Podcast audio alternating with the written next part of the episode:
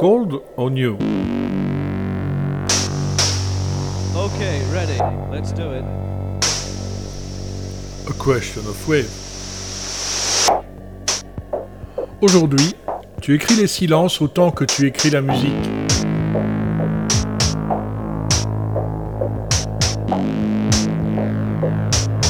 Une capsule musicale proposée par Bernard Winken.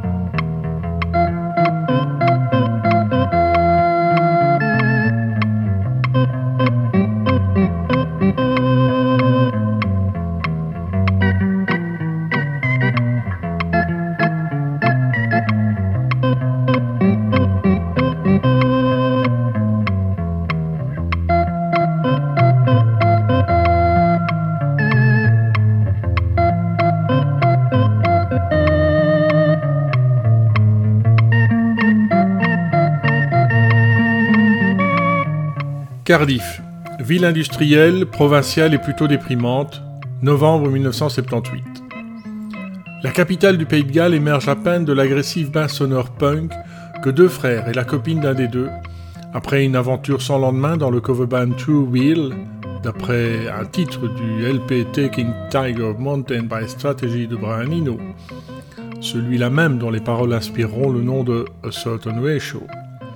Les deux frères et la copine donc fondent Young Marble Giants, un nom qui se réfère aux coureuses de Grèce antique, ces statues de marbre de mâle droit comme un i et aux zizi rikiki.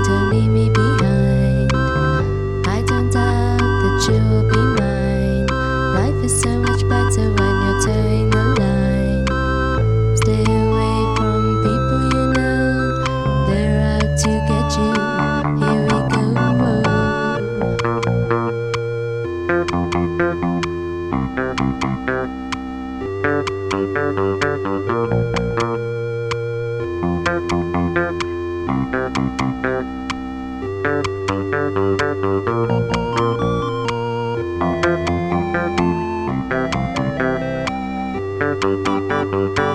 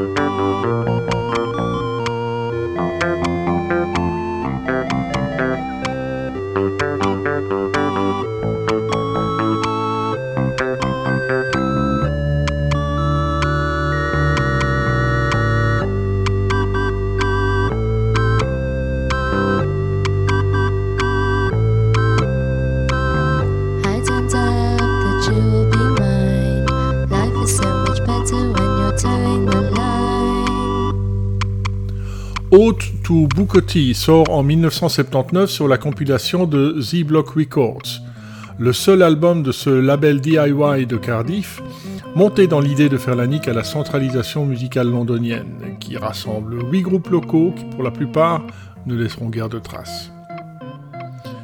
Quatre copains, dont trois d'entre eux forment le groupe Webtail Ranch, qui a déjà mis sur bande son premier single, sont à l'initiative du projet. En mai, ils placardent une affiche au mur du Grassroots, un coffee bar de la ville qui accueille la musique punk et post-punk, 50 places maxi. Qui veut être sur la première compile de Cardiff? 8 minutes et 120 livres par groupe. Liberté totale, tant que c'est original. Le tout est enregistré en deux semaines à l'étage, plus ou moins transformé en studio du Grassroots où Young Marble Giants se produit pour la première fois, de même que dans la même quinzaine Webtail Ranch. On écoute Waterhole, la participation psychédélico-post-punk de celui-ci au disque, suavement intitulé Is the War Over?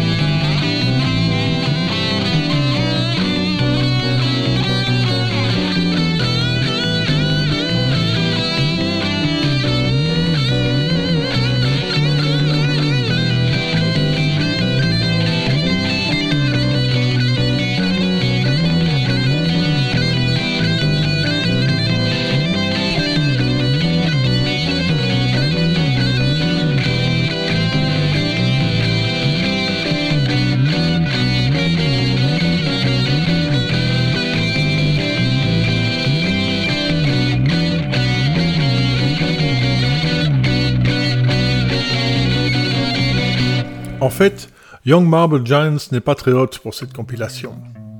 Il n'y est finalement que parce qu'un artiste s'est désisté, et encore, il a fallu lui botter ses trois paires de fesses. D'ailleurs, le groupe split avant l'apparition du disque fin septembre. Pourtant, quasi tous les morceaux sont programmés dans son show par John Peel, sauf eux. Il se rattrapera plus tard en les faisant jouer dans le studio de la BBC.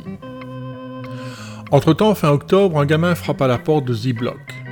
Le téléphone sonne à la cabine publique en bas de la rue. Le label n'a pas de ligne téléphonique. On demande Monsieur Z-Block. C'est Jeff Travis de Wolf Tweed.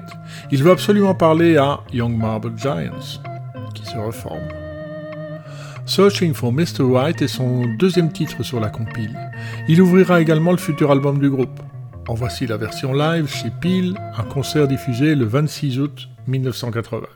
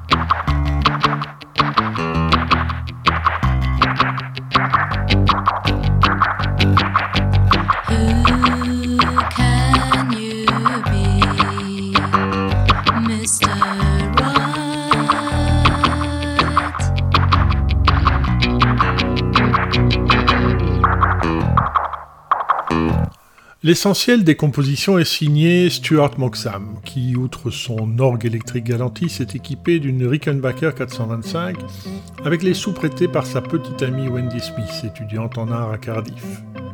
Une relation vitale autant que tumultueuse. Philippe Moxham tient la basse et Alison Staten le micro.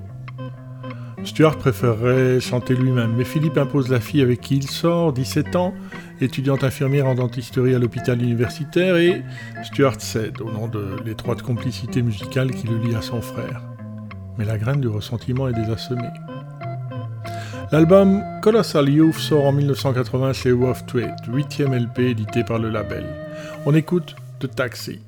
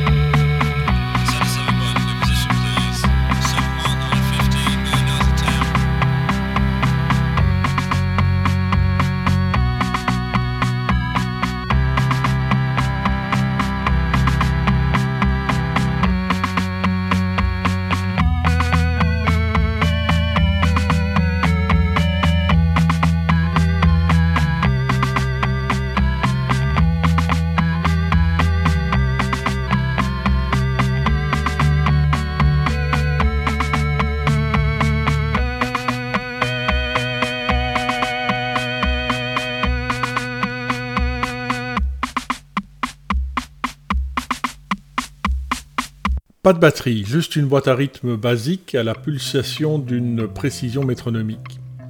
C'est Peter Joyce, homme de l'ombre jamais crédité mais décisif au niveau technique, cousin des frangins, ingénieur en téléphonie, fan de Pérubu et de Cannes, qui l'a construit à partir d'un schéma publié dans Practical Wireless, ainsi qu'un modulateur d'anneau, un effet de modulation utilisant un oscillateur, et un mini synthé stylophone. Ce sont ces pinces et tournevis qui dotent le son du groupe de ces touches électroniques parfois subliminales si caractéristiques de leur style.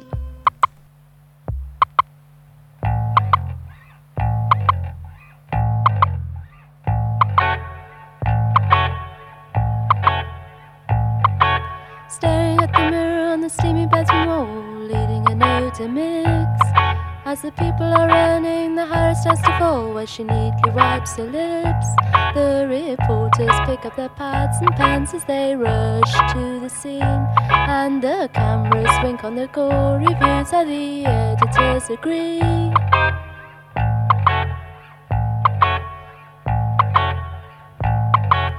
Putting on her makeup, she glances at the clock. Next, she paints her nails. The train has collided, the driver didn't stop as she slips into the scales. The reporters pick up their pads and pens as they rush to the scene. And the cameras wink on the gory views, how the editors agree.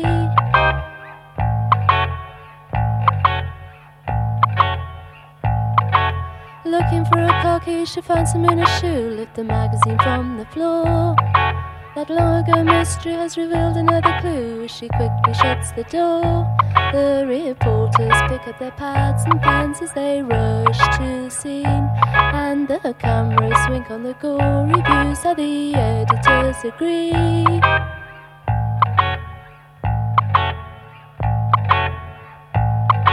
Yeah, Mac, I could just pull over now and it looks like it's gonna be an all night job tonight, you know. If you could send a few cars over, it would sure help a lot. And I should sit more in front of the TV tonight because I don't actually like what she can see. I'll start making a few inquiries already. Okay, that's all for now.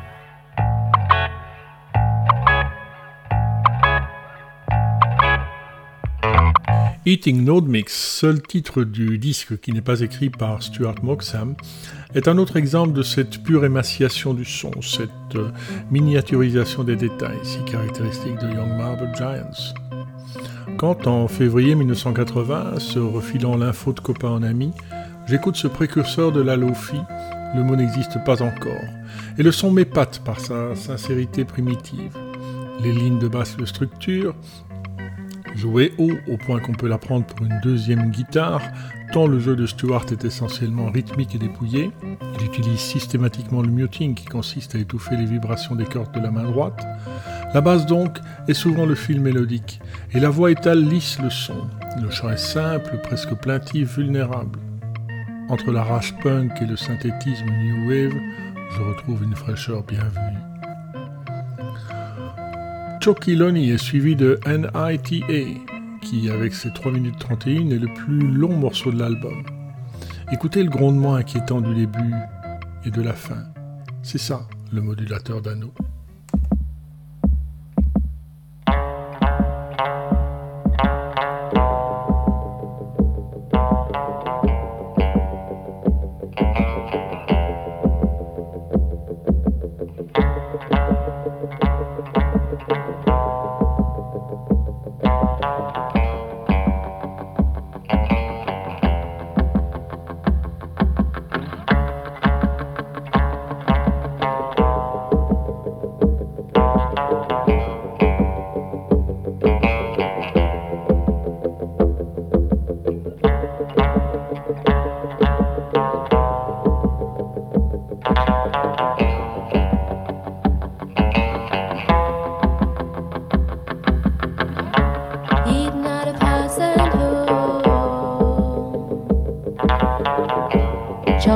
Stop.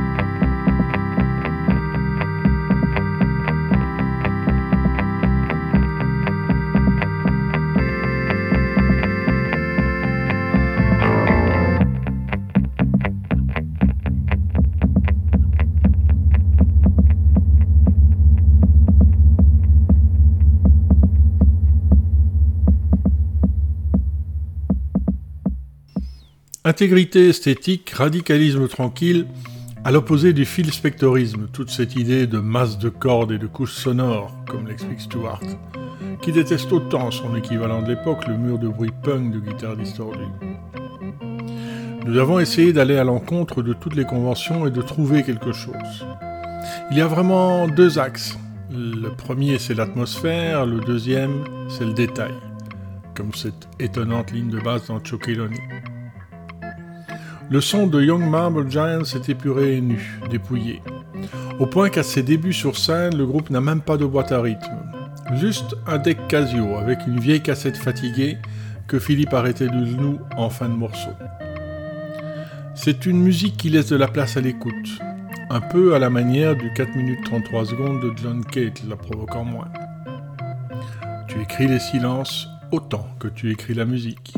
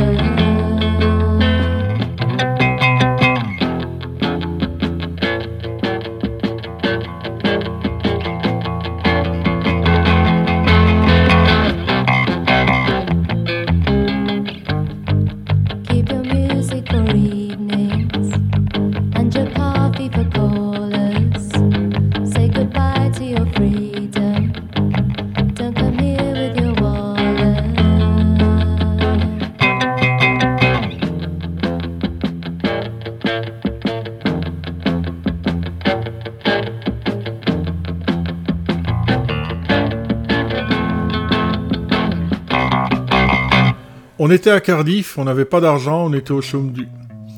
Personne parmi ceux que nous connaissions n'avait jamais réussi grâce à la musique. Aucun de nous ne pensait que ça allait marcher.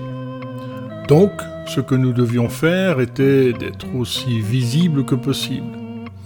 Et à l'ère du punk et du bruit et de l'agressivité, la chose évidente à faire était d'aller dans le sens inverse. Donc tout ce truc minimaliste et calme, c'était une sorte de choix conscient. Il s'agissait d'attirer l'attention. The Man Amplifier est un de mes morceaux préférés avec son air de fête foraine. Il succède à Music for Evenings.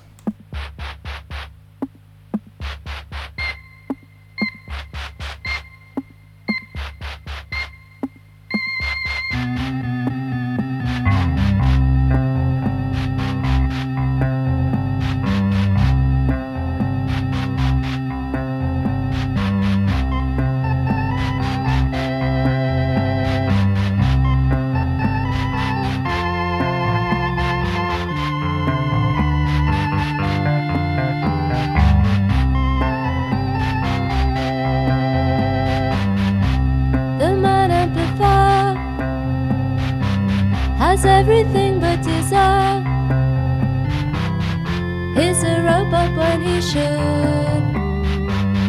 Never tires, ever good, and we're singing.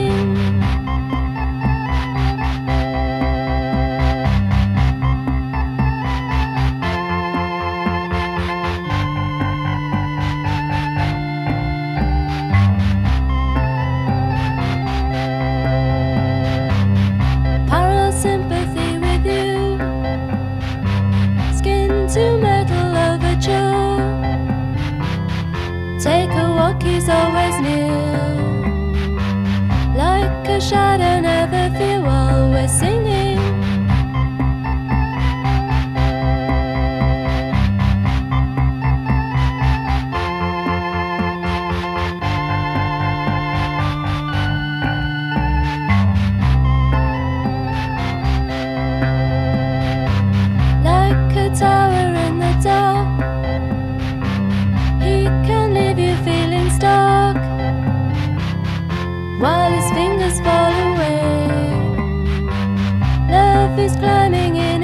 So I sing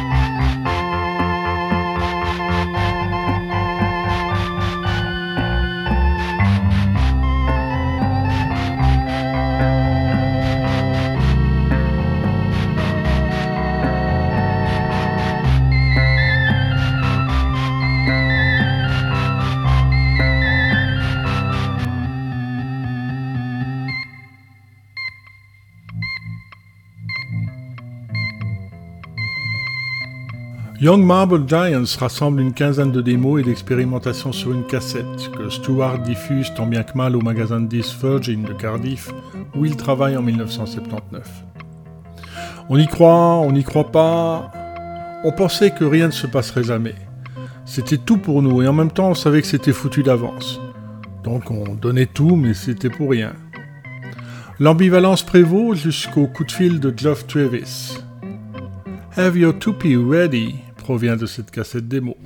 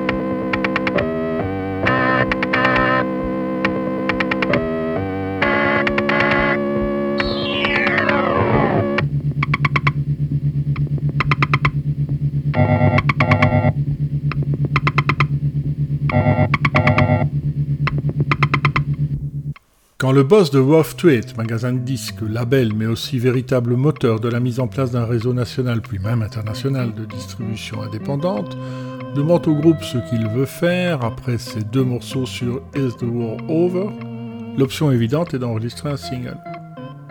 Mais Stuart Moxham parie sur l'impact d'un album qui sortirait de nulle part. Et voilà comment Young Marble Giant se retrouve à Foal Studio, dans la vallée de la Banui, une ferme reconvertie par Dave Anderson, un gars qui a tenu la basse chez Hawkwind et Amondule 2, groupe plus cosmique et chevelu, et qui pousse le curseur un peu plus loin que ce que son job d'ingé son suppose, ce qui lui vaut finalement d'être crédité comme coproducteur de l'album pour avoir su capter la délicatesse et la nudité du son du groupe, et préserver son intimité. Credit in the Straight World, de même que Brand, New, Life, font partie des 15 titres mis sur bande en 5 jours et pour 1000 livres, chacun enregistré live en studio et mixé en moins de 20 minutes.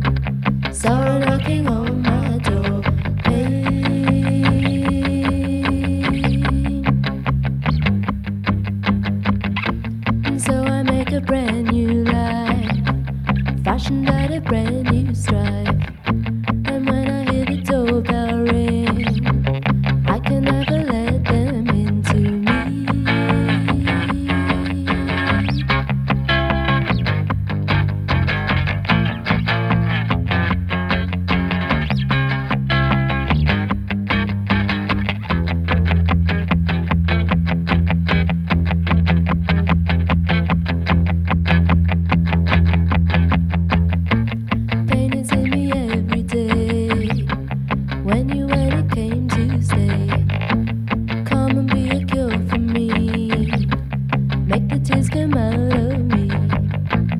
I've been hurt.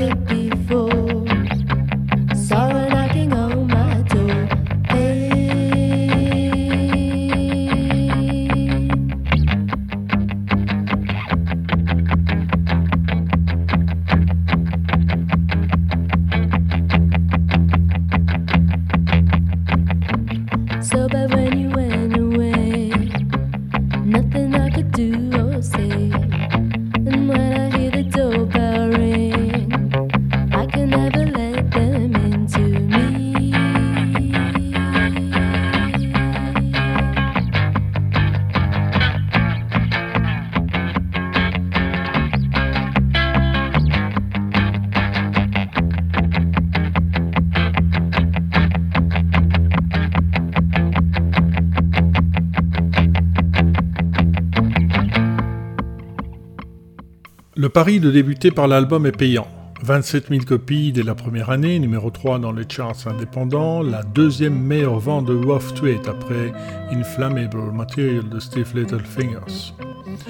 Vient alors le temps du premier single, un extended play 4 titres en fait, dont le dernier, non annoncé sur la pochette, est une version dégradée du morceau titulaire de l'album, précédé de Cake Walking dont l'intro évoque The Cure.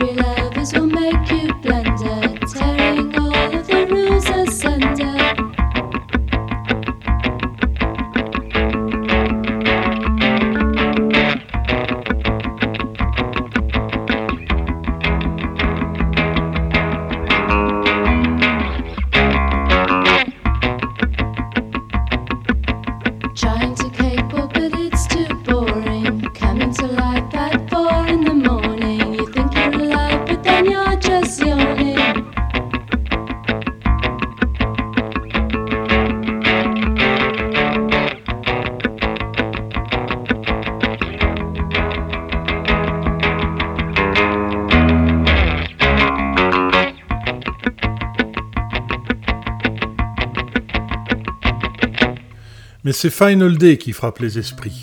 En moins de deux minutes, la durée de la chanson et le temps qu'a pris son écriture. Fidèle à son parti pris de concision, le morceau témoigne de la reprise de l'escalade de la guerre froide et de la tension grandissante entre superpuissances atomiques. Quand la lumière s'en ira au dernier jour, nous serons tous partis après ce triste jour. On l'écoute, enchaîné à la version de Galaxy 500, enregistrée en 1990 à New York et restée inédite jusqu'à l'apparition du coffret éponyme. Le trio indé de Boston s'empare du morceau dans une humeur mélancolique, alors que Young Marble Giants, au travers de ce sifflement monocorde provoqué par une touche de l'orgue bloquée par une allumette, s'attache à instiller cette terreur de faible intensité qu'on ressent à vivre dans la crainte d'un cataclysme nucléaire.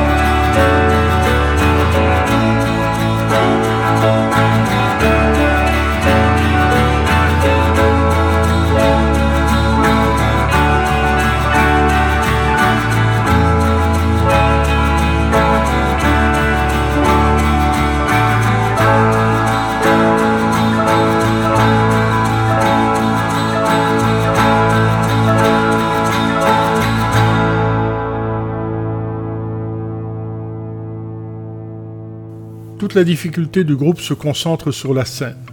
Sa musique, minimaliste, peine à faire bouger un public rock. Ce qui fait la particularité du chant d'Allison, ce côté ordinaire mais séduisant, son espèce de ton si neutre qu'il en devenait rafraîchissant, renforce son cruel manque de présence en live où elle se sent nerveuse. Philippe, lui, déteste se retrouver exposé. Il tourne souvent le dos au public. Et si Stuart est capable d'un minimum de contact avec les spectateurs, ça ne suffit pas.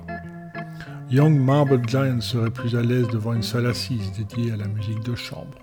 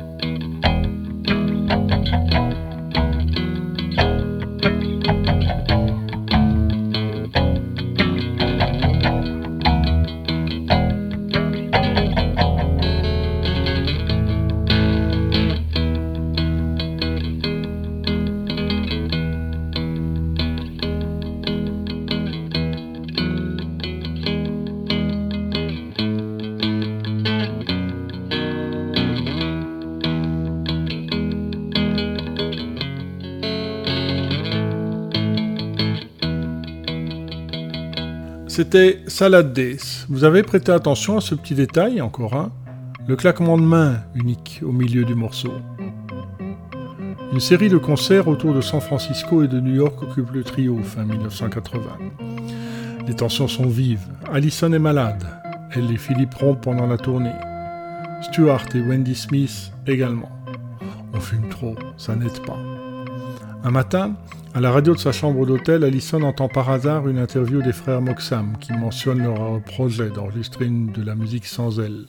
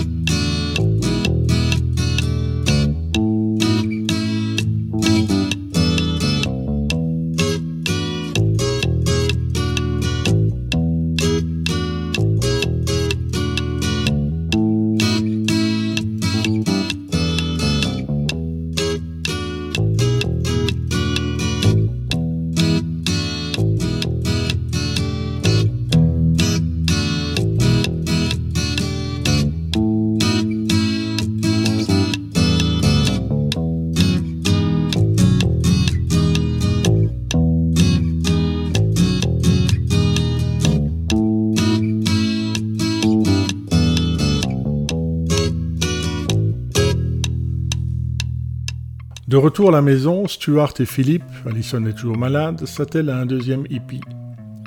Six titres instrumentaux inspirés des silences musicaux de la mire de la BBC. En 1980, les chaînes télé sont peu nombreuses et n'ont pas suffisamment de programmes pour diffuser toute la journée. Musac et Mir Test occupent alors l'écran à destination des électriciens chargés de régler le son, la définition et les couleurs de l'image du poste. This Way, qui joue derrière moi, est extrait de ce 45 tours, ainsi que The Clock qu'on vient d'écouter, et qui met fin à l'histoire de Young Marble Giants. Le trio split en janvier 1981, peu avant l'apparition de ce dernier disque. En cause, les désordres sentimentaux autant que les divergences artistiques. Colossal Youth reste son seul album. Wurlitzer Jukebox en fait partie et termine notre séquence.